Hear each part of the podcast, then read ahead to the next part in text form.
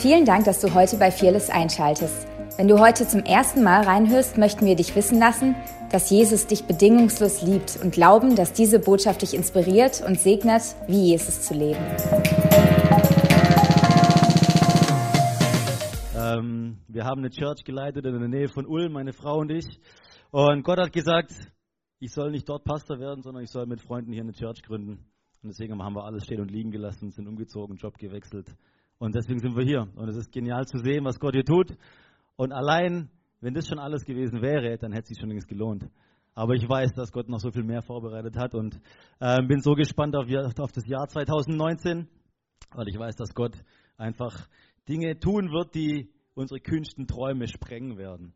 Und äh, ich lade dich ganz persönlich ein, das ist überhaupt gar nicht das Thema meiner Predigt, aber träume mit Gott groß für dieses Jahr. Ich empfinde, ich soll es dir sagen, träume groß, weil er hat Großes vor und er wird deine kühnsten Träume noch übertreffen. Ja.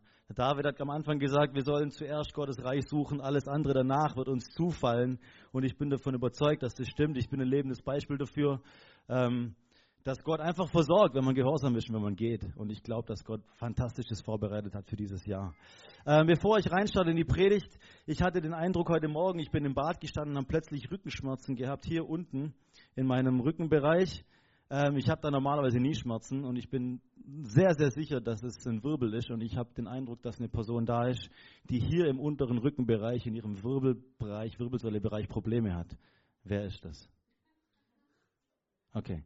Kannst du bitte einfach kurz mit deiner Hand strecken? Heute ist irgendwie der Tag, wo wir für Leute beten, ähm, bevor der Gottesdienst vorbei ist. Ist sehr gut. Ähm, vielleicht stehst du einfach kurz auf ähm, und ich möchte es einfach über dir freisetzen, weil ich glaube, wenn der Geist Gottes so ein Wort der Erkenntnis gibt, dann äh, gibt er das nicht einfach zum Spaß, sondern er gibt es, damit was durchbricht, was im Himmel schon längst Realität ist. Und Jesus, so bete ich, Herr, dass jeder einzelne Mensch, der hier momentan reagiert aufgrund dieser Beschwerden im unteren Rückenbereich, dass jetzt komplette Wiederherstellung passiert im Namen Jesus, spreche ich zu jedem Wirbel, der falsch positioniert ist, jedem Druck auf Bandscheiben, jeder Verformung, jeder Stelle, die nicht innerhalb dieser göttlichen Ordnung ist, die du geschaffen hast, Jesus, als du am Kreuz gesagt hast, es ist vollbracht. Wir beten, dass der Himmel die Erde berührt und wir beten, dass Gesundheit kommt jetzt im Namen Jesus. Amen. Amen. Vielleicht kannst du im Laufe des Gottesdienstes das ausprobieren. Wir wollen nämlich nicht nur eine Church sein, die hier mutig ist und für Leute betet und einfach Sachen raushaut, sondern wir wollen das testen und wir wollen hören, was Gott getan hat. Vielleicht kannst du einfach auch nach dem Gottesdienst auf mich zukommen, wenn du eine Veränderung merkst. Wenn nicht, kein Problem. Wir beten so lange, bis das passiert, was Gott gesagt hat, das passieren wird, nämlich Gesundheit. Das ist nämlich dein Erbe. Yes. Wir haben vom David gehört, dass wir ähm, ermutigt sind, ähm, in Kleingruppen uns zu engagieren. Ähm, wir haben als, als Church ganz bewusst den Eindruck gehabt, dieses, dieses Jahr, das hat das Steve auch gesagt, wir sollen, nicht, wir sollen nicht alles gleich machen wie alle anderen, sondern wir sollen einen Fokus auf Gemeinschaft legen. Ja, wir leben in einer Welt, wo jeder das machen kann, was er will, wo jeder das bekommen kann, was er will, aber das, was auf der Strecke bleibt, ist wahre Gemeinschaft, ist wahre Freundschaft, ist wahres Miteinander, Leben austauschen, Leben teilen und gemeinsam durchs Leben gehen. Ja, du kannst dir die coolsten Predigten, wann auch immer du willst, über YouTube, sonst woher, über irgendwelche Podcasts dir holen. Du brauchst dazu nicht in eine Church gehen. Du kannst ähm, zu Hause Gottes Gegenwart suchen und beten. Und ich hoffe, das tust du, weil das ist dein Lebenselixier. Das ist das, was dich am Leben hält. Das ist diese Verbindung zu dem Weinstock, die du brauchst, die ich brauche, die wir alle, wenn wir ehrlich sind, viel, viel mehr brauchen. Weil wir wissen, es gibt noch deutlich mehr mit Gott zu erleben. Und trotzdem haben wir den Eindruck gehabt, das Einzige, was in dieser Zeit, in der wir leben, den Menschen wirklich fehlt, ist wahre Gemeinschaft. Ist wahres sich kennen, ist wahres Miteinander unterwegs sein. Und ich möchte heute, ähm, auch aufgrund von dem, dass wir auch heute das auch, auch so gesagt haben, dass wir dass wir Videos posten mit Hauskirchen, mit, mit, äh, mit Gruppen, mit Kleingruppen, wo Menschen sich reingeben ähm, sollen und wo sie wahre Gemeinschaft finden sollen. Ich möchte darüber sprechen, wie kannst du durch echte Gemeinschaft stark werden. Und ähm, bin sehr gespannt, ähm, wie diese Predigt wird, weil es ist eigentlich sehr, sehr viel, was mich bewegt, schon seit einigen Monaten. Und ich muss einfach gucken, wo Gott einen Fokus drauf legt und wo nicht. Wenn wir in die Bibel reinschauen, dann ist Gemeinschaft für Jesus mit das Wichtigste gewesen, was er überhaupt gelebt hat. Jesus, als er angefangen hat in seinem Dienst und angefangen hat, das Wort Gottes zu predigen und das Reich Gottes zu demonstrieren, ähm, ist es immer einhergegangen mit Gemeinschaft. Das allererste, was er gemacht hat nach seiner ersten Predigt, nach seinem öffentlichen Auftreten, er ist zu Menschen gegangen, zu seinen Jüngern ähm, und hat Petrus in die Nachfolge gerufen. Direkt nach seiner allerersten Predigt ist er auf ihn zu und hat gesagt, hey komm, folge mir nach. Werde Teil von meinem Leben. Ich möchte mein Leben mit dir teilen. Und ich glaube, dass es wichtig ist für uns als Fearless Church in diesem Jahr, dass wir auf der einen Seite das, die Botschaft des Evangeliums in absoluter Klarheit und Reinheit und Wahrheit predigen, ohne Angst davor zu haben, was Menschen sagen. Aber zweitens, dass wir echte Gemeinschaft leben. Jesus war jemand, der hat es demonstriert. Da war Lehre, da war das Wort Gottes, da war das Herz des Vaters, das er den Menschen gebracht hat und es war das Leben, das er mit den Jüngern geteilt hat. Und seine Jünger sind zu dem geworden, was sie geworden sind, nicht nur wegen den, wegen den Predigten, die Jesus gepredigt hat, nicht nur wegen den Wundern, die er demonstriert hat, sondern hauptsächlich und vor allen Dingen wegen den Stunden, wegen einfach der Enge, der Freundschaft, der Intimität, die er hatte mit seinen Jüngern. Weil das hat sie, das hat sie geprägt. Das ist das, was Jüngerschaft eigentlich meint. Ja, Jesus war jemand, der hat Jünger geschaffen, indem er Jüngerschaft gelebt hat. Das heißt, er hat wahre Gemeinschaft gelebt und nicht nur oberflächlich, wie wir das vielleicht manchmal kennen. Und ich möchte dich in dieser Predigt sehr herausfordern, dich für echte, authentische Gemeinschaft zu, äh, zu öffnen, die dich was kostet. Ich glaube, dass wenn du in echte Gemeinschaft eingebunden bist, und damit meine ich nicht so was wie heute Morgen, weil hier wirklich echte Gemeinschaft zu haben, ist sehr, sehr schwierig. Es ist sehr schwer, Gemeinschaft mit dem Hinterkopf von deinem Vordermann zu haben. Das ist das, was hier passiert. Du kannst gerne den die Hände auflegen und den segnen und das Reich Gottes über ihn freisetzen und beten, dass morgen durch ihn Erweckung ausbricht an seiner Arbeitsstelle. Come on. Bin ich sofort dabei. Dürfte sofort für mich beten an meiner Schule. Ähm, aber echte Gemeinschaft hier zu leben ist schwierig. Und trotzdem glaube ich, dass wenn du in echter Gemeinschaft eingebunden bist, dann ist das ein Raketenmotor für dein Leben, für deine Beziehung mit Gott. Ja? Weil du auf der einen Seite Beziehung mit Gott lebst und Intimität mit ihm hast und Zeit mit ihm verbringst. Und auf der anderen Seite Gemeinschaft hast mit Menschen, die genauso mit Gott unterwegs sind. Und es ist wie so ein Dreieck. Ja? Du hast Gemeinschaft mit Jesus und du hast eine Gemeinschaft mit einer Person, die wiederum Gemeinschaft mit Jesus hat. Interessant ist, dass die Wissenschaft es sogar herausgefunden hat, dass Gemeinschaft, echte Gemeinschaft, Freundschaft, Beziehung ähm, absolut wichtig ist für die Menschen. Die Harvard-Universität hat herausgefunden, dass äh, Menschen, die alleine sind, ohne Freunde, eine dreimal höhere Wahrscheinlichkeit haben, früher zu sterben, als die, die echte Freunde in ihrem Leben haben. Jetzt kannst du dich fragen, momentan sind wir in so einer Phase, wo alle ähm, alle Menschen auf dieser Erde gefühlt sich danach sehnen, dass äh, das Leben gesund gelebt wird. Man hypt sich, ich, ich lebe vegan, ich ernähre mich gesund, ich mache dies, ich mache das. Die Menschen fragen sich, ist es wichtiger, gesund zu leben oder Freunde zu haben? Und jemand hat mal gesagt, und das Zitat, fand ich echt interessant, ähm, du kannst das Ganze zusammenfassen und eigentlich sagen, du kannst Chips und Burger mit Freunden essen, anstatt Brokkoli alleine. Und du wirst eigentlich länger leben, weil du mit Freunden zusammen bist. Ich weiß, dass einige meiner Freunde Fleisch lieben. Gutes Fleisch, Steaks, Burger. Ähm ich glaube, dass Gemeinschaft wirklich ein Schlüssel ist. Und ich habe den Eindruck, dass auch für uns als Church das wirklich sehr, sehr relevant ist. Ähm und auch wenn du an das Ende deines Lebens kommst, dann ist alles andere für dich egal. Das Einzige, was wichtig ist für dich, sind, ist, sind Menschen ist deine Familie, deine Freunde, Menschen, die wirklich relevant sind für dich. Das ist das, was für dich wichtig ist.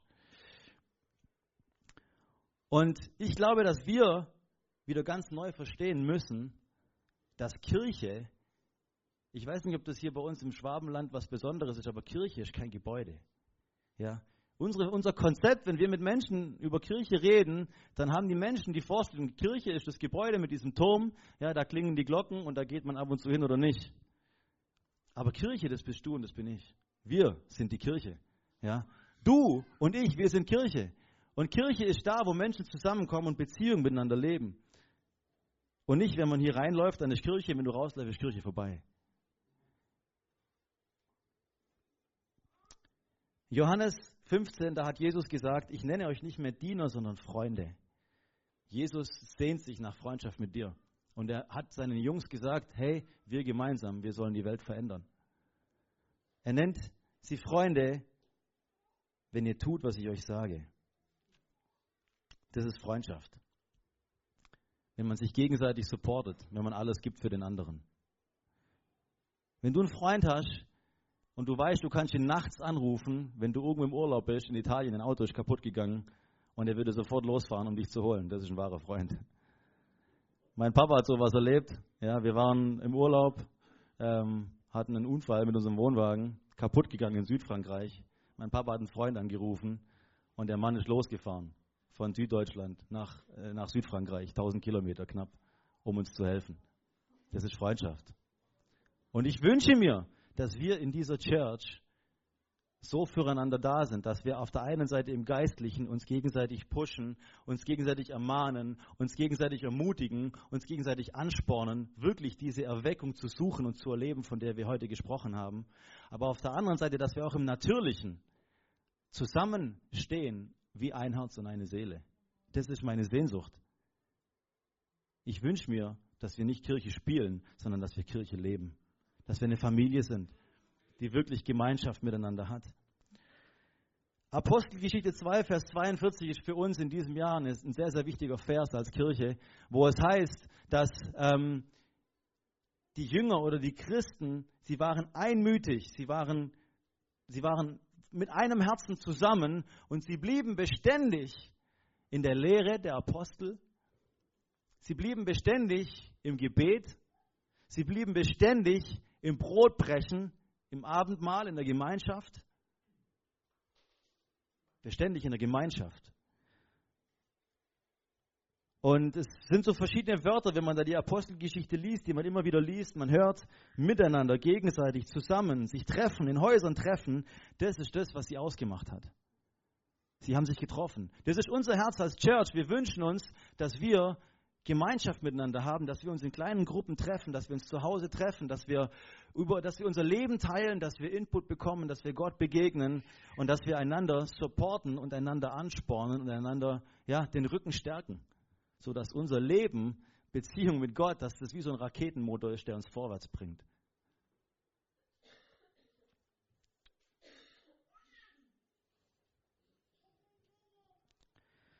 Aber leider ist eben oft so, ich weiß nicht, wie das dir geht, ich bin einfach total ehrlich zu euch. Manchmal hat man so das, das, das Denken, Kirche wäre eigentlich ganz, ganz einfach, wenn die Menschen nicht da wären, die so in der Kirche sind.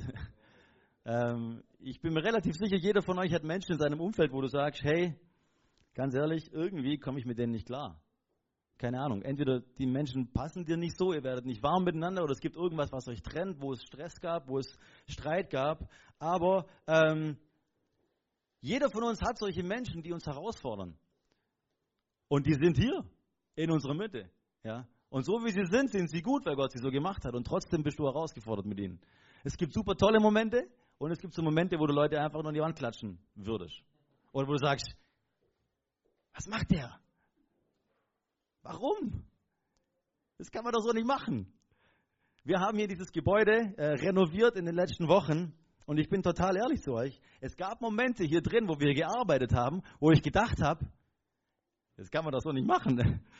Äh, ganz ehrlich, ich würde das komplett anders machen. Ja, und es gab Momente, wo wir uns gegenseitig gerieben haben, wo wir gegenseitig gemerkt haben, hoppla, wir sind da total unterschiedlicher Meinung.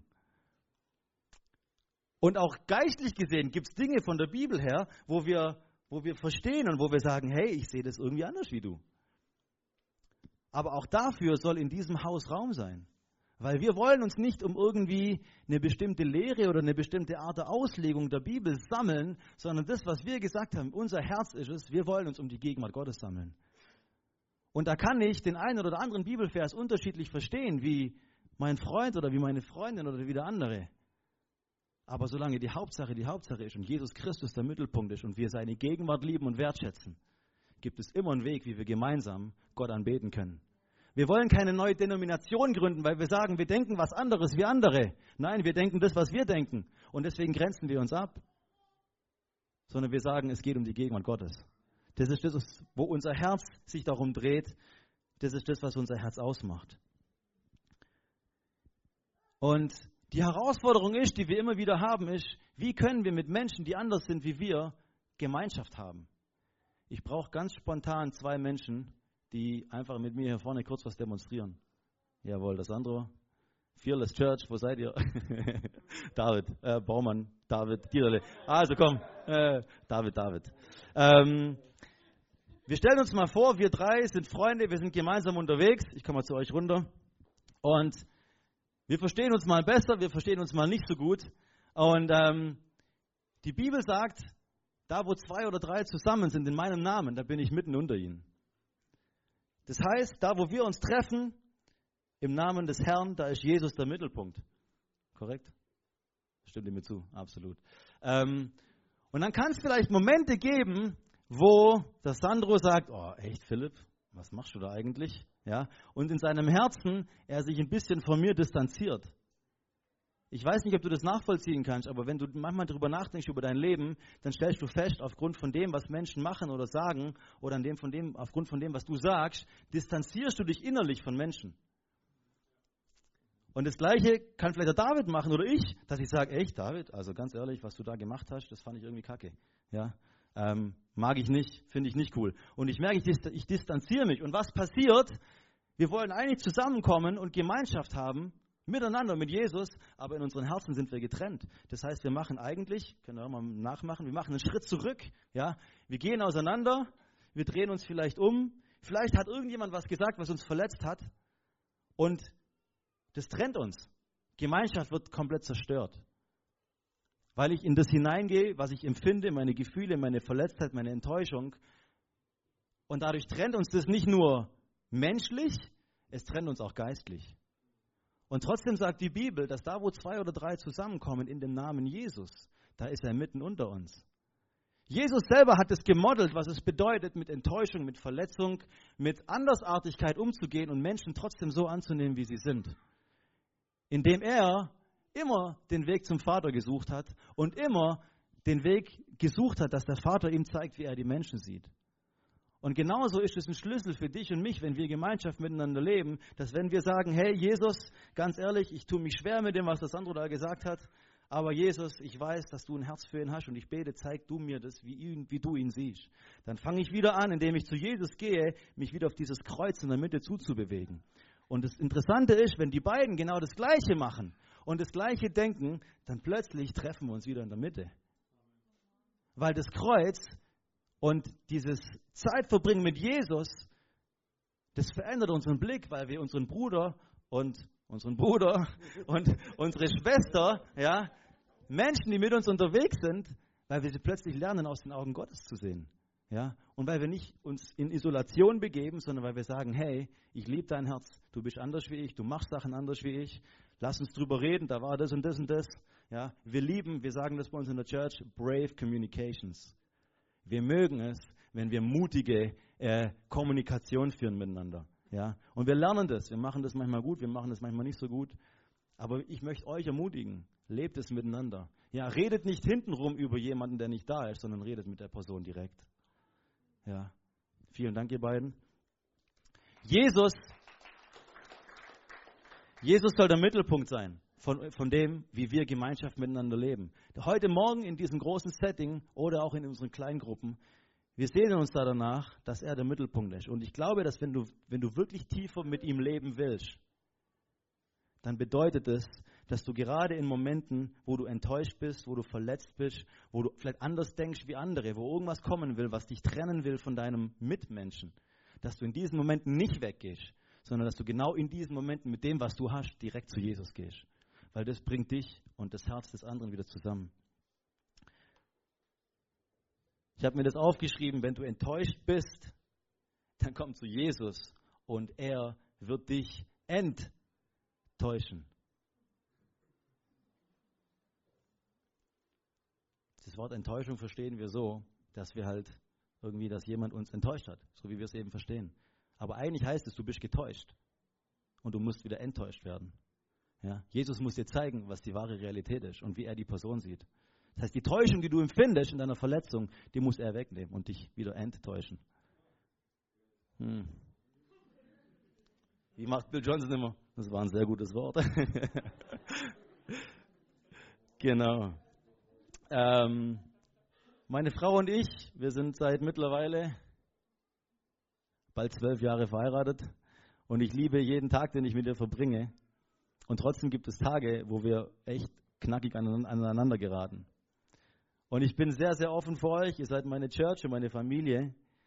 Die letzten Monate waren für uns echt herausfordernd. Und wir haben eigentlich überdurchschnittlich oft uns miteinander gezofft und diskutiert und gestritten, so dass ich mich teilweise schon gefragt habe, was ist da eigentlich los? Und trotzdem war das Interessante, dass es in jedem einzelnen Moment wieder eine Türe gab zu ihrem Herzen zurück. Und ich hatte die Chance und die Möglichkeit, mich zu entscheiden und diesen Weg zu gehen oder nicht zu gehen. Und ich glaube, dass es, dass es möglich ist, dass in jeder, in jeder Enttäuschung, in jedem, in jedem Schmerz, in jedem Stress, den man miteinander hat, dass es eine Möglichkeit gibt, die Gott öffnet, wieder zur Versöhnung, dass Herzen wieder verbunden werden, dass Menschen sich wieder finden und dass Heilung geschieht. Ich möchte ähm, einen Bibelvers teilen mit uns, der, finde ich, ein sehr, sehr interessantes Bild aufwirft. Der steht in 1. Petrus 5, Vers 8 und da heißt es, kennt ihr alle, so ein Standardbibelvers, den man irgendwie kennt über Jahre hinweg. Seid besonnen und seid wachsam. Euer Feind, der Teufel, der streift umher wie ein brüllender Löwe, immer auf der Suche nach einem Opfer, das er verschlingen kann. Jetzt sagst du vielleicht, Ganz ehrlich, der Teufel ist kein Löwe. Ja? Der Zähne rausgerissen, der ist entwaffnet, der ist zerstört. Ich habe das Ende von dem Buch gelesen. Und ich gebe dir total recht. Ja, das ist die Wahrheit. Das Problem ist aber, dass immer wieder da, wo es Möglichkeiten und Situationen gibt, wo wir anfangen, gedanklich ihm zuzustimmen, da bevollmächtigen wir ihn wieder. Das ist auch die Wahrheit. Und es gibt ein Bild aus der Tierwelt, das, das hier der Schreiber des Petrusbriefs, also der Petrus verwendet. Ähm, er erklärt, was ein Löwe macht. Und ich möchte dich einfach mal mitnehmen in ein paar Gedanken und dir daran aufzeigen, was das mit Gemeinschaft zu tun hat. Ähm, der Teufel ist das Destruktivste, was es überhaupt gibt. Und er ist real. Ja? Und sein einziges Ziel ist, alles zu zerstören, was in deinem Leben passiert. Ja, er will dich zerstören, er will nicht, dass du aufblühst, er will, dass du wegläufst aus Gemeinschaft, er will, dass du Jesus gar nicht erst erlebst. Er will dich kaputt machen. Und ähm, das ist die Strategie, dass er brüllt wie ein Löwe und dass er sucht, wen er verschlingen kann. Und die Frage ist, was macht ein Löwe? Und ähm, jetzt hoffe ich, dass das funktioniert. Jawohl. Der Löwe brüllt. Wir kennen diese Bilder alle. Ja. Und was macht der Löwe als nächstes? Er begibt sich auf die Suche. Er klickt und es passiert nichts. Nein, er sammelt sein Rudel und gemeinsam geht dieses Rudel auf die Jagd. Und der Löwe beginnt zu jagen, indem er, nächster Klick, ähm, eine Herde sieht und Ausschau hält. Und was er jetzt macht, ist total hinterlistig. Er beobachtet diese Herde, diese Gemeinschaft an Tieren und er versucht zu identifizieren, wo in dieser Herde ist entweder ein junges Tier oder wo ist in dieser Herde ein krankes Tier. Wo ist in dieser Herde jemand, dem es nicht gut geht und der am Rand steht, der sich anfängt zu isolieren? Er identifiziert dieses Tier und fängt an, dieses Tier zu jagen. Nächstes Bild. Kennen wir alle aus irgendwelchen Tierdokumentationen. Ja, der Löwe weiß nicht, wie viele Chancen er bekommt. Deswegen setzt er alles auf eine Karte und er versucht mit diesem einen, mit dieser einen Jagd Beute zu machen. Was er niemals machen würde, Er würde niemals, niemals, niemals, niemals würde der Löwe direkt in die Mitte dieser Herde reinrennen. Nie. Weil er weiß genau, wenn er in dieser Mitte dieser Herde ist, da würde er alles Mögliche abkriegen, da würde er Hufe abkriegen, es kann sogar sein, er würde selber sterben und draufgehen. Deswegen schnappt er sich jemanden, der am Rand ist. Übertragen gesagt, der Löwe, der Teufel, der würde niemals in die Mitte der Kirche laufen, wo das Kreuz ist. Niemals würde er dort angreifen, wo Jesus selber ist. Weil er weiß, da wo Jesus ist, hat er komplett verloren. Auf Gemeinschaft bezogen heißt es, er greift da an, wo Menschen nicht in dieser Gemeinschaft sind. Wo Menschen am Rand stehen. Wo Menschen anfangen, sich zu isolieren, weil sie sagen, hey, ich habe ein Problem mit dem, ich habe keine Lust mehr auf den. Da, wo Menschen sich öffnen und sagen, Jesus, zeig mir, wie du den anderen siehst, gib mir die Kraft zu vergeben, gib mir die Kraft, auf ihn zuzugehen, gib mir die Kraft, ihn so zu lieben, wie du ihn liebst. Da sind Menschen am Kreuz. Da würde der Teufel nie angreifen.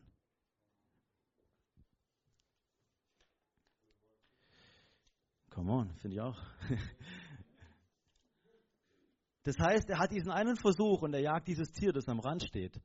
Und die einzige Chance, dieses Tier wirklich zur Beute zu machen, ist, er packt es am Hals und er drückt ihm den Atem ab, so lange, bis das Tier erstickt. Und das ist das Ziel, das der Feind auch mit uns hat. Wenn du im Kreuz bist, wenn du Jesus Worte liest, in dich aufnimmst, wenn die Bibel dein täglich Brot ist, ja, und du dich mit Wahrheit füllst, dann wird er gar keine Chance zu haben, irgendwo anzusetzen. Aber wenn du das nicht tust, dann wird er versuchen, auch in deinem Leben Dinge zu Fall zu bringen. Und ich bevollmächtige ihn dadurch überhaupt nicht, aber ich möchte einfach vor Augen führen, weil ich das oft in den letzten Jahren, wo ich Gemeinde geleitet habe, selber gesehen habe, wie sich Menschen immer wieder isolieren und ab, abgrenzen aufgrund von verschiedenen Dingen. Und am Ende, am Ende landen sie da, wo sie niemals landen sollten, nämlich außerhalb der Herde und sind ein Opfer. Wir haben die Tendenz als Menschen, dass wir uns in Enttäuschungen zurückziehen.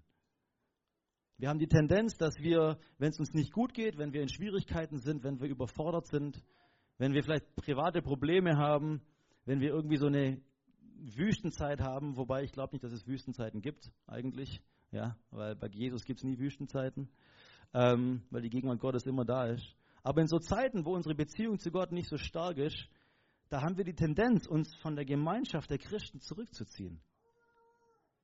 Das passiert unterbewusst.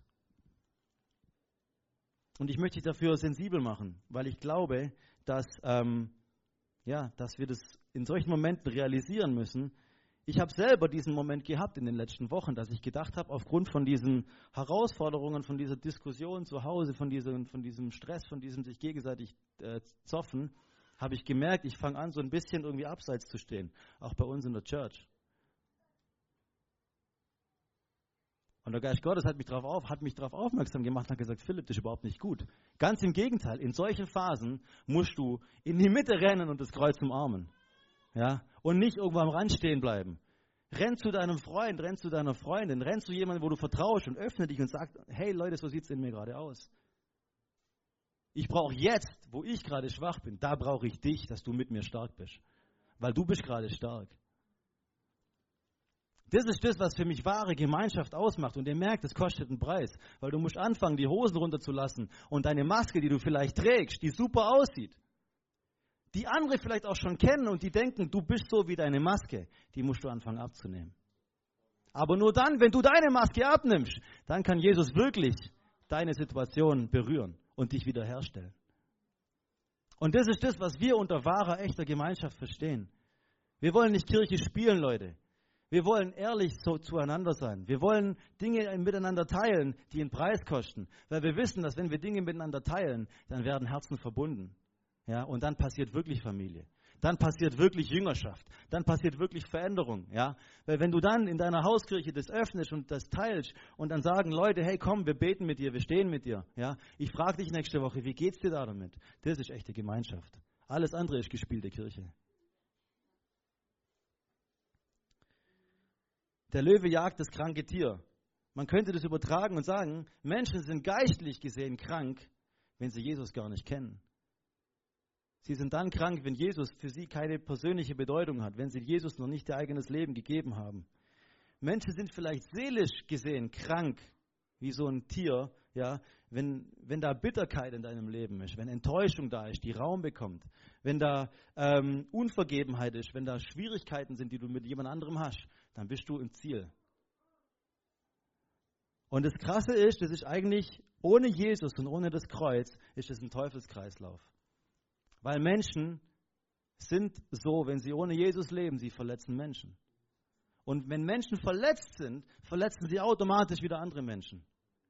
Ja? Verletzte Menschen verletzen wieder Menschen. Und es ist ganz oft beobachte ich das auch in meiner Schule mit, mit Kollegen, mit, mit Schülern oder so, wenn da ein Konflikt schwelt und Menschen verletzt worden sind, sie ziehen sich zurück, weil sie sagen, das Einzige, entweder ich teile einfach weiter aus und ich verletze einfach andere auch, oder ich gehe in die Isolation, ich verstecke mich einfach irgendwo. Weil da habe ich dann Ruhe, da werde ich nicht mehr verletzt, wenn ich alleine bin. Genau in diesem Moment, wenn du alleine bist, bist du wieder dieses Ziel. Ja, es gibt nur diese eine Lösung, indem du auf die Knie gehst vor deinem König, vor Jesus und sagst, Jesus, diese und jene Situation ist passiert, das ist in meinem Herzen geschehen. Ich bete, Jesus, begegne du meinem Herz und zeig mir dein Herz. Und dass du dann wieder auf die Person zugehst und sagst, hey, das und das ist passiert, ganz ehrlich, ich habe das und das Problem, das und das hast du gesagt, das hat mich getroffen, können wir darüber reden? Können wir da zusammen beten, können wir das vor Gott klären? Vielleicht hast du recht, vielleicht hast du auch nicht recht. Vielleicht habe ich recht, vielleicht habe ich nicht recht. Wichtig ist, dass unsere Herzen offen sind voreinander und dass ich dir in die Augen blicken kann und ich weiß, ich kann dir ohne irgendwelche Vorbehalte kann ich dir begegnen. Ich habe vor kurzem ein Erlebnis in der Schule gehabt, ähm, wo ein Schüler dachte, ich wäre irgendwie gegen ihn und ich würde ihn fertig machen. Und auf dem Weg aus dem Schulhaus raus in ein Nachbargebäude ist er mir begegnet und ich gucke ihn an. Und das Erste, was er gemacht hat, als er mich, als er so hochguckt und mich sieht, hat er auf den Boden geguckt und weggeguckt deine Augen und dein äußeres Erscheinen spiegelt wieder, was in deinem Herzen ist. Wenn du ein Problem mit jemandem hast und irgendwo irgendwas gegen ihn hegst und da was gewachsen ist in dir, dann kannst du der Person nicht mit Klarheit in die Augen schauen. Du hältst es nicht aus, weil das, was in dir ist, prägt es, was um dich herum passiert. Dieses Bild mit, diesem, mit dieser Jagd von diesem Feind ist krass, weil es wiederholt sich die ganze Zeit. Jeden Tag überall auf dieser Erde. Wir müssen lernen, zum Kreuz zu kommen, weil nur dort ist das dieser Ort, wo ja, wir wirklich Freiheit finden können. Der Kreuz, das, Jesus selber ist der Schlüssel. Ich habe mir das auch so aufgeschrieben, desto mehr Freiheit kommt in mein Leben, ja, umso mehr ich zu ihm gehe, umso mehr werde ich ihm ähnlicher. Ich vergebe, ich lasse los, ich fange neu an, ich werde frei, ich werde geheilt, Je mehr ich das mache, desto mehr wird mein Herzschlag mit Gottes Herzschlag connected. Und ich wünsche mir, dass andere Menschen Jesus selber kennenlernen. Wenn du in dieser Herde bleibst, in dieser Gemeinschaft der Heiligen, ja, in der Gemeinschaft von, von Kirche, von echter Familie, dann, dann bringt es Sicherheit und Schutz. Es gibt einen Vers in Sacharja 9, Vers 12, da heißt es, kehrt zurück zur Festung, ihr Gefangenen der Hoffnung.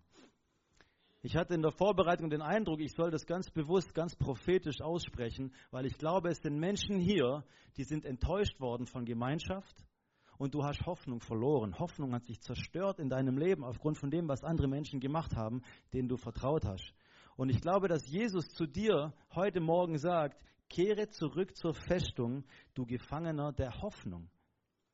Wenn du mit Jesus lebst, dann bist du gefangen genommen auf Hoffnung. Du kannst nichts anderes, als eigentlich permanent Hoffnung mit dir zu tragen, weil Jesus selber ist die Hoffnung. Und die Festung in diesem Vers, so verstehe ich das, ja, ist der Ort, wo du Stärke, wo du Sicherheit findest. Und ich interpretiere das und lege das heute aus. Der Ort, die, diese Festung ist die Gemeinschaft.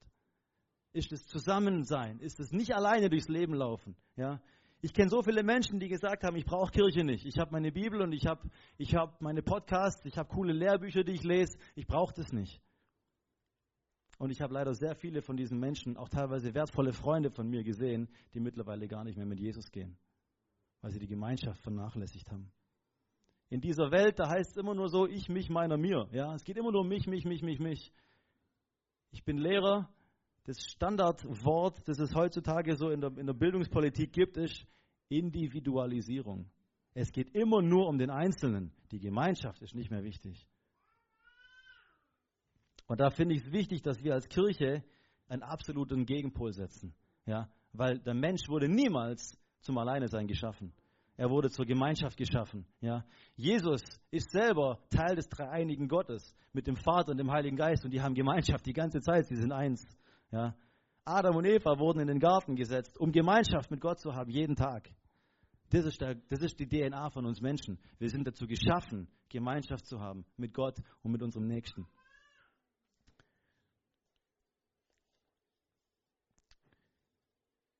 Wenn du hier um dich, um dich rum schaust, dann siehst du verschiedene Menschen. Und ich hoffe, dass du, wenn du dich umblickst, dass du hier Orte siehst, wo du sicher bist. Weil du hier Menschen siehst, die ein Herz für dich haben und die sich danach sehnen, dass es deinem Herzen gut geht und dass du aufblühst. Weil das ist das, was wir uns wünschen. Ja? Dass hier Menschen sind, dass wir Kirche sind, lebendige Steine, ja? die gemeinsam ein Gebäude, eine Festung bilden und die zusammenstehen, die gemeinsam durch dick und dünn miteinander gehen. Und ich weiß, das sind schöne Worte, die ich hier vorne spreche. Aber sie werden erst dann mit Leben gefüllt, wenn wir, sie, wenn wir Taten folgen lassen. Bist du so ein Freund, der wirklich nachts alles hinter sich lassen würde und irgendwo hinfahren würde, um jemandem zu helfen? Bist du so ein Freund, der, ja, der das feiert, wenn hier oben jemand steht, wo du, wo du merkst, den hat Gott gerade gehighlightet und da tut Gott gerade was durch diese Person und eigentlich würdest du gerne hier stehen? Kannst du trotzdem mit ganzem Herzen Ja dazu sagen? Ja? Und dich selber, dein Ego zurückstellen, weil du sagst, ganz egal, es geht überhaupt nicht um mich, sondern es geht um das, was Gott will. Und wen Gott benutzt und wen Gott gerade highlightet und durch wen Gott gerade irgendwas freisetzt, ist völlig egal. Hauptsache Gott bricht durch. Hauptsache seine Gegenwart ist präsent. Ich war vorher auf dem Klo, auf dem Herrenklo, und wir haben da so schöne Statements hängen, auch in der Damentoilette. Da steht drauf, Gottes Gegenwart ist unser größter Schatz. Das soll nicht nur ein Spruch sein, der auf einer Herrentoilette über einem Pissoir hängt, sondern es soll die Realität sein, die dieses Haus und die diese Familie, die sich in diesem Haus trifft, repräsentiert. Mein Herzensschrei ist, dass Fearless dafür bekannt wird. Nicht, dass hier tolle Leute ausgebildet werden, die nachher einen tollen Namen im Reich Gottes haben, sondern ich wünsche mir, wenn man in 100 Jahren an die Fearless Church denkt, dann wünsche ich mir, dass man davon redet, dass hier ein Ort war, wo die Gegenwart Gottes so präsent war, dass hier Menschen frei geworden sind, dass Menschen heil geworden sind, dass Krankheit in diesem Raum die Knie beugen musste vor dem Namen Jesus und dass das Reich Gottes in Kraft sich hier gelagert hat.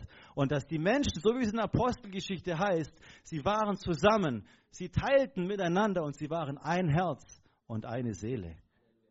Ich habe viel zu viele Kirchen gesehen in den letzten 20 Jahren, wo ich im Gemeindedienst war, die von Gemeinschaft gesprochen haben, aber es nie gelebt haben. In meinem eigenen Leadership Board, wo ich noch nicht die Gemeinde geleitet habe, hat am Ende einer, einer Leiterschaftssitzung, hat unser Gemeindeleiter zu uns gesagt, Leute, ich muss euch übrigens noch was sagen. Und er hat gesagt, meine Frau und ich, wir lieben uns nicht mehr. Und ich werde heute mein Amt, das ich hier in der Gemeinde habe, abgeben und ruhen lassen. Das hat mich geschockt weil ich gedacht habe, wir sind Freunde. Und ich wusste nichts von dem, was in seinem Herzen und in seinem Leben abgeht. Das hat zu mir gesprochen, weil ich gemerkt habe, er hat es nicht geteilt, aber ich war auch nicht derjenige, der wirklich auf ihn zugegangen ist und der wirklich Freundschaft gelebt hat. Ich wünsche mir das für diese Kirche, egal in welchem Part, ob wir in einer Kleingruppe sind, ob wir in einem Worship-Team sind, ob das wir als Leitungsteam sind, ob das hier am Sonntagmorgen ist oder wo auch immer. Ich will nicht, dass wir Kirche spielen und Reich Gottes organisieren und tolle Besprechungen haben, damit irgendwas Äußerliches Tolles entsteht. Ich wünsche mir echte Gemeinschaft. Und dafür bin ich bereit, alles zu tun. Weil Jesus das vorgelebt hat. Und durch sein Leben ist sichtbar geworden, was durch echte Gemeinschaft passieren kann. Ja? Zwölf Verrückte, die von Jesus beeinflusst worden sind, die ihn als Vorbild hatten. Wegen diesen sind wir hier. Ja? Weil sie den Erdkreis äh, wie sagt man, wie, erschüttert, umgetrieben haben. Ja, da gibt es diese eine Bibelstelle. Diese, die den Erdkreis äh, erschüttert haben, die sind jetzt auch zu uns gekommen. Praise God. Ja, warum? Wegen echter Gemeinschaft. Was ist möglich, wenn du mit deiner Hauskirche echte Gemeinschaft lebst? Vielleicht bricht in ein paar Wochen Erweckung aus in dem Dorf, wo sich deine Hauskirche trifft. Warum? Weil ihr echte Gemeinschaft lebt. Ich lade euch ein, diese echte Gemeinschaft zu suchen. Ich möchte ganz kurz zum Ende ein Bild geben, das für mich sehr, sehr bedeutsam war, wenn es um Gemeinschaft ging. Ich glaube, ähm, dass jeder von uns Bereiche in seinem Leben hat, wo er herausgefordert ist. Und es gibt ein Beispiel in der Bibel, von Nehemia, wie er die Mauern von Jerusalem wieder aufgebaut hat, wie er den Tempel wieder aufgebaut hat, als das Volk in dieser babylonischen Gefangenschaft war und er zurückgegangen ist und das wieder aufgebaut hat. Und ähm, das ist ein prophetisches Bild, glaube ich, auch für uns, weil er hat das allererste, was er getan hat, er hat den Tempel aufgebaut. Und das ist das allererste, was passiert, wenn sich jemand für Jesus entscheidet, wenn jemand Jesus begegnet. Der Tempel wird wieder aufgebaut. Sprich, der Ort der Gegenwart Gottes, da wo Gott wohnt, wird in diesem Leben wiederhergestellt. Die Person wird in die Lage versetzt, Gottes Gegenwart zu erleben und Gemeinschaft mit dem Vater zu haben. Und das Zweite, was passieren sollte, die Mauern dieser Stadt sollten aufgebaut werden. Und die Tore sollten aufgebaut werden. Weil Mauern geben Schutz und Tore geben Zugang. Aber ich glaube auch heute, es gibt Menschen hier, du bist wie so eine Stadt ohne Mauern. Ja, in dein Leben kann alles Mögliche hineinbrechen und irgendwo, du fühlst dich vielen Dingen ausgeliefert und du reagierst nur. Und ich glaube, dass es für dich wichtig ist, dass Gott dir sagt, ich möchte die Mauern in deinem Leben wieder aufbauen. Nicht Mauern, wo du dich versteckst, sondern Mauern, die eine Grenze setzen. Und das Interessante ist, was äh, Nehemiah gemacht hat. Er hat ähm, da, wo, jetzt muss ich ein bisschen überspringen, da, wo in der Mauer niedrige Zwischenräume waren, wo die Mauer zerstört war und aber noch teilweise davon Sachen übrig waren, da hat er Menschen hineingestellt, die Wächter gewesen sind in dieser Mauerlücke. Und das nächste, was er gemacht hat, nächste Folie, da wo die Mauer komplett zerstört war, wo ungeschützte Teile waren, auch da hat er Wachen postiert, die Ausschau halten sollten, wenn der Feind kommt und die Stadt angreifen will und den Bau des Tempels behindern will. Und ich glaube, ich habe das, hab das in der Predigt gehört und es hat mich sehr bewegt und ich glaube, dass es auch für hier einige Menschen zutrifft. Ich glaube, dass es wichtig ist, für einige von euch in Bereichen deines Lebens, wo du herausgefordert bist, wo du kämpfst, wo deine Mauer nicht geschlossen ist, dass du dort Menschen postierst, die mit dir gemeinsam diese Lebensbereiche bewachen.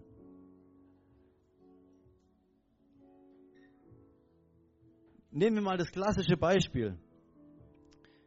Wenn du im Bereich Sexualität herausgefordert bist und du merkst, das ist so ein Einfallstor, wo immer wieder Dinge passieren, wo du merkst, da lebe ich nicht so, wie Gott es will, dann fordere ich dich heraus, dass du mit diesem Lebensbereich dich nicht versteckst, sondern dass du das öffnest vor jemandem, wo du wirklich vertraust und wo du weißt, diese Person lebt in diesem Bereich, wo ich kämpfe, in einer absoluten Integrität und Reinheit. Und dass du diese Person bittest, in deine Mauerlücke hineinzukommen, wo du herausgefordert bist. Das kann auch der Bereich Finanzen sein. Du kannst mit Geld nicht umgehen. Dein Geld reicht nie aus. Und du kennst jemanden, einen Freund, wo du weißt, der lebt Verwalterschaft, so wie es sich Gott gedacht hat. Öffne das. Frag die Person, ob sie in diese Lücke hineinkommt. In so eine ungeschützte Mauerlücke, wo, das ist vielleicht was, wo du herausgefordert bist. Und so ein ganz, ganz offener Teil ist vielleicht was, wo du sagst, hey, da habe ich keinen Sieg, da fehlt mir der Durchbruch. Positioniere Mitmenschen, Freunde, wo du sagst, ich vertraue dem, ich öffne mich dem und ich möchte den in diese Lücke hineinstellen und er soll mit mir kämpfen. Ich mache das seit einiger Zeit mit meiner Frau selber und ich rede jeden Tag mit ihr. Wir haben einen Deal gemacht voreinander und ich habe gesagt, ey Anke, ich rede jeden Tag mit dir über diesen und diesen Bereich in meinem Leben, wo ich merke, da bin ich herausgefordert. Jeden Tag. Das mache ich ungefähr seit einem halben Jahr. Und seit diesem halben Jahr habe ich, hab ich sie in diese Lücke reingesteckt, die ich habe. Weil ich weiß, in dem Bereich, wo ich diese Schwäche habe, da ist sie eine absolut integere Person. Und sie lebt einen Sieg und eine Sicherheit und ein, ja, eine, da ist, da ist die Mauer zu bei ihr, da kann nichts rein.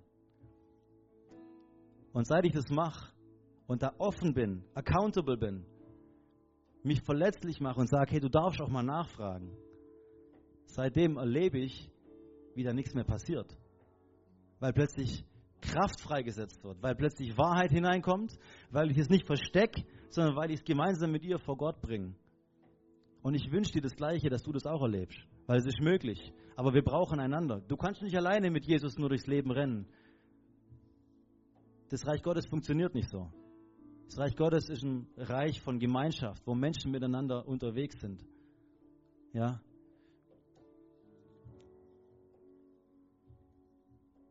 Und das Interessante ist auch, und damit möchte ich schließen, ich hatte immer wieder so Momente, wo ich herausgefordert war in meinen Gedanken, auch in den letzten Monaten. Und anstatt dann, ich weiß nicht, jeder, jeder von euch wird das kennen, weil jeder von euch hat so Sachen in seinem Leben, wo er wo er am Struggeln ist, am Kämpfen ist, der eine mehr, der andere weniger. Und dann ist es manchmal so, es kommt ein Gedanke und wenn du anfängst, dich in den Gedanke hineinzulehnen, dann wird er größer. Dann bekommt er mehr Einfluss in deinem Leben und am Ende machst du vielleicht irgendwas, sagst irgendwas, sprichst irgendeine Unwahrheit aus oder irgendwie irgendwas, wo du nachher sagst, das gibt's doch nicht. Was ich auch gelernt habe und was ich seitdem mache, ich habe aufgehört, für mich selber zu kämpfen, sondern ich lasse Jesus für mich kämpfen. In solchen Momenten, wenn ich merke, da kommt irgendwas und will mich kaputt machen, und will, dass ich irgendwas tue, von dem ich total nicht überzeugt bin, weil ich weiß, es ist konträr von dem, was Gott will. Früher habe ich manchmal Sachen gemacht, wo ich dann im Nachhinein gedacht habe, was mache ich da eigentlich? Ja, so wie Paulus das sagt, das Gute, das ich will, das tue ich nicht, aber das Schlechte, was ich nicht will, das tue ich. Und ich habe angefangen, es zu teilen und Menschen zu öffnen. Und ich habe angefangen, in diesen Momenten, wenn diese Situationen kommen, wenn ich weiß, da ist so wie so ein, wie so ein Angriff, ja, ich habe angefangen, meine Bibel zu nehmen und einfach meine Bibel aufzumachen und zu lesen. Und das Interessante ist, in dem Moment, wenn ich dann irgendwo bin und ich fange an, meine Bibel zu lesen und einfach Gemeinschaft mit meinem König zu suchen, mit Jesus, ja, dann ist dieser Löwe, der mich angreifen will, ihr könnt gar nicht gucken, wie schnell der abhaut. Weil ich, weil ich das Wort Gottes anfange zu lesen. Das ist die beste geistliche Kampfführung, die du überhaupt machen kannst. Ja, wenn du merkst, du bist in deinem Leben herausgefordert und der Teufel versucht dich zu cashen zu, zu, und dich zur Strecke zu bringen, richte deinen Blick auf Jesus. Weil Lobpreis und Anbetung ist die mächtigste Waffe, die wir haben. Der Teufel liebt Aufmerksamkeit. Er will immer nur Aufmerksamkeit. Er wollte schon immer Aufmerksamkeit. Er wollte im Himmel Aufmerksamkeit. Deswegen hat er sich Gott gleich machen wollen. Er wollte als Schlange im Paradies wollte er Aufmerksamkeit. Er hat sie bekommen. Er wollte von Jesus Aufmerksamkeit haben, als er ihn versucht hat, nachdem Jesus aus der Wüste kam und gesagt hat, hey, bet mich an. Und all das hier, was du siehst, werde ich dir geben, weil es ist mir gegeben worden. Er wollte immer nur Aufmerksamkeit. Deswegen in den Momenten, wenn er kommt und er will dir was, er will dich zu irgendwas verleiten oder er will, dass du irgendwas tust und du schenkst ihm diese Aufmerksamkeit, dann hat er genau das, was er will. Weil dem, wo du Aufmerksamkeit gibst, dem fängst du an zuzustimmen. Und das, dem, was du zustimmst, dem gibst du Kraft. Und das hat Einfluss über dein Leben. Und in Momenten, wenn das passiert, habe ich gelernt, wenn ich in dem Moment einfach ihm einfach meine kalte Schulter zeige und meinen Blick auf Jesus richte und sage, Jesus, du bist alles für mich. Du bist das Größte. Mein Herz gehört dir. Jede Sekunde meines Lebens soll mein Herz an dich denken. Sollst du der König meines Lebens sein. Dann haut er sofort wieder ab ist das Mächtigste überhaupt. Ich lade dich ein, dass du dich aufmachst, in Gemeinschaft hinein, dein Herz einfach reinzugeben. Ich lade dich ein, diesen Ruf, den wir als Church von Gott her verspüren in diesem Jahr, einen Fokus auf Gemeinschaft zu setzen und zu sagen, hey, wir wollen nicht nur irgendwie hier eine Programmkirche haben, wo man kommt, wo man Gottesdienste erlebt, sondern wo wir wirklich Herz zu Herz miteinander teilen. Einer von unseren Jungs aus der Kirche, der hat vor zwei Tagen hat er eine Gruppe aufgemacht auf WhatsApp, ging eigentlich um ein ganz anderes Thema, wo er gesagt hat, da, soll, da wollen wir uns gegenseitig herausfordern, da wollen wir uns gegenseitig anspornen, da wollen wir accountable voreinander sein. Accountable heißt, wir wollen, wir wollen uns gegenseitig hinterfragen dürfen. Das war wie so ein prophetischer Moment für mich, wo ich empfunden habe, wo Gott sagt, hey, seid offen, seid, seid, seid echt, seid, seid authentisch voreinander. Lebt diese echte, ehrliche Gemeinschaft. Fangt an zu vertrauen. Ja. Und was passieren wird, da bin ich so davon überzeugt, ja, sagt die Bibel, da wo Brüder, Geschwister, ich nehme die Frauen da bewusst mit rein, in Einheit, in Einmütigkeit vom Herzen her zusammen sind, dahin habe ich meinen Segen befohlen. Das bedeutet für mich, wenn wir in der Echtheit der Herzen miteinander unterwegs sind, dann ist Erweckung automatisch auf dem Weg, weil seine Gegenwart fallen wird. Ja, sein Segen, der kann nicht anders, als hier sich zu lagern. Ich lade dich ein, wenn du sagst, das, hat, das, das spricht dich an, du bist jemand, du sagst, ich habe, ja, ich muss wieder diesen Weg zurück in echte Gemeinschaft gehen und ich möchte diesen Ruf Gottes annehmen, dann lade ich dich ein, dass du einfach kurz mit mir aufstehst. Können dir auch die Augen geschlossen sein. Wenn du sagst, ich kenne eigentlich das überhaupt gar nicht, was heute hier passiert ist. Ich kenne das nicht, dass Menschen Jesus als real erleben. Ich kenne das, Jesus überhaupt nicht. Ich bin hergekommen, weil ein Freund mich mitgebracht hat. Ich bin hergekommen, einfach um zu gucken, was diese Fearless Church irgendwie so ist. Ich habe ein Foto auf Instagram gesehen oder keine Ahnung. Aber du sagst, in meinem Herzen spürst du, hey, bei diesem Jesus, da muss mehr dran sein. Und ich möchte diesen Jesus kennenlernen. Dann lade ich dich ein, steh auf. Heute ist dieser Tag, wo dieser, diese Beziehung mit Jesus in deinem Leben losgehen kann und wo sich alles verändern kann. Wenn da jemand da ist, dann lade ich dich ein, steh mit auf und ich möchte gerne für dich beten.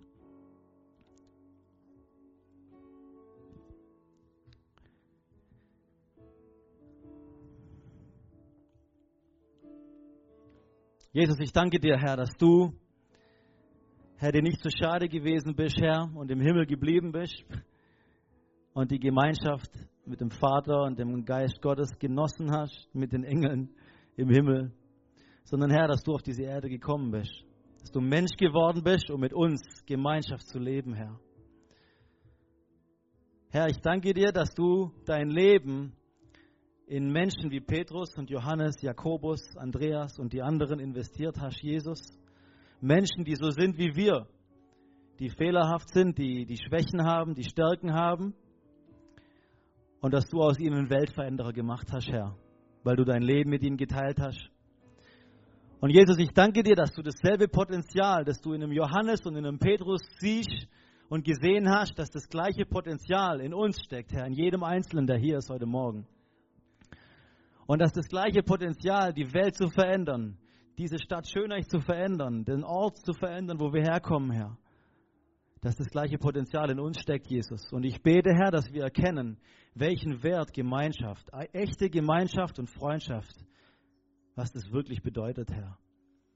Und ich bete, Jesus, dass du da, wo Menschen enttäuscht worden sind, wo Menschen verletzt worden sind, wo sie sich aus dieser Gemeinschaft zurückgezogen haben, Herr, und dieses Kreuz in der Mitte verlassen haben, da bete ich ja, dass du Herzen berührst und heilst, dass du ja da Enttäuschungen wegnimmst, Jesus, und dass da, wo Unvergebenheit ist, dass Menschen anfangen zu vergeben. Ich habe den Eindruck, dass ich dir sagen soll, dass wenn du da was hast, wo du jemandem nach, was nachträgst, wo Unvergebenheit da ist, ein Konflikt, der nicht offen geklärt wurde, dann ermutige ich dich, tu das. Sprech diese Person an. Auch das ist ein Kennzeichen von Erweckung. Ja, dass da, wo Trennendes zwischen Menschen da war, dass Gott Menschen dazu auffordert und sagt, hey, du kannst nicht hier stehen und mich anbeten, während du noch was in deinem Herzen hast gegenüber einem anderen Menschen.